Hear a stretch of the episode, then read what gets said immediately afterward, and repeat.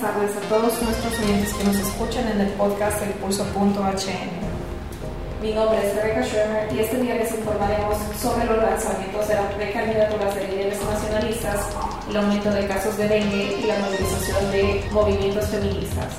de dengue han reportado las autoridades de la Secretaría de Salud, siendo la novena víctima de este año. Además, unos 9.595 casos han sido confirmados de personas con dengue.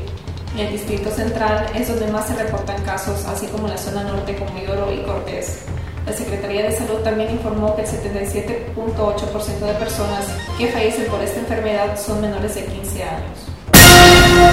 Diferentes funcionarios del Poder Ejecutivo y Legislativo oficializaron sus candidaturas presidenciales, entre ellos Ricardo Álvarez, Mauricio Oliva y Macías Cura. Ricardo Álvarez, designado presidencial, y por el movimiento Sabemos Honduras, visitó el departamento de Copán ofreciendo plebiscitos locales, departamentales y nacionales al ganar la candidatura presidencial y las elecciones generales. Mauricio Liga, presidente del Congreso Nacional, se presentó en Choluteca, donde un nutrido grupo de gente lo acompañó y con el respaldo de Óscar Álvarez, Óscar Nájera y Armando Caridonio, oficializó su precandidatura. Roberto Castillo, líder del movimiento monarca, dijo lo siguiente.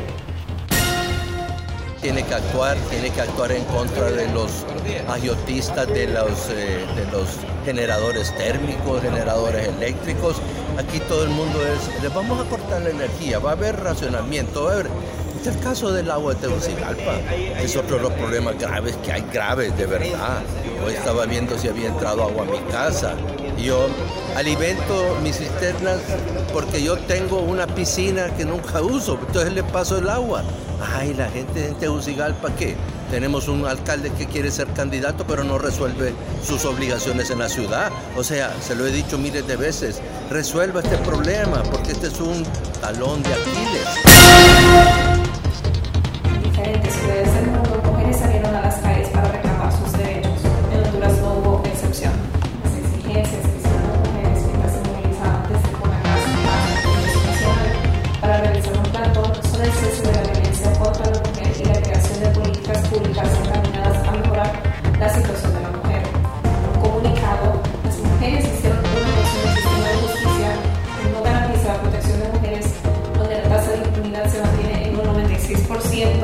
Para los casos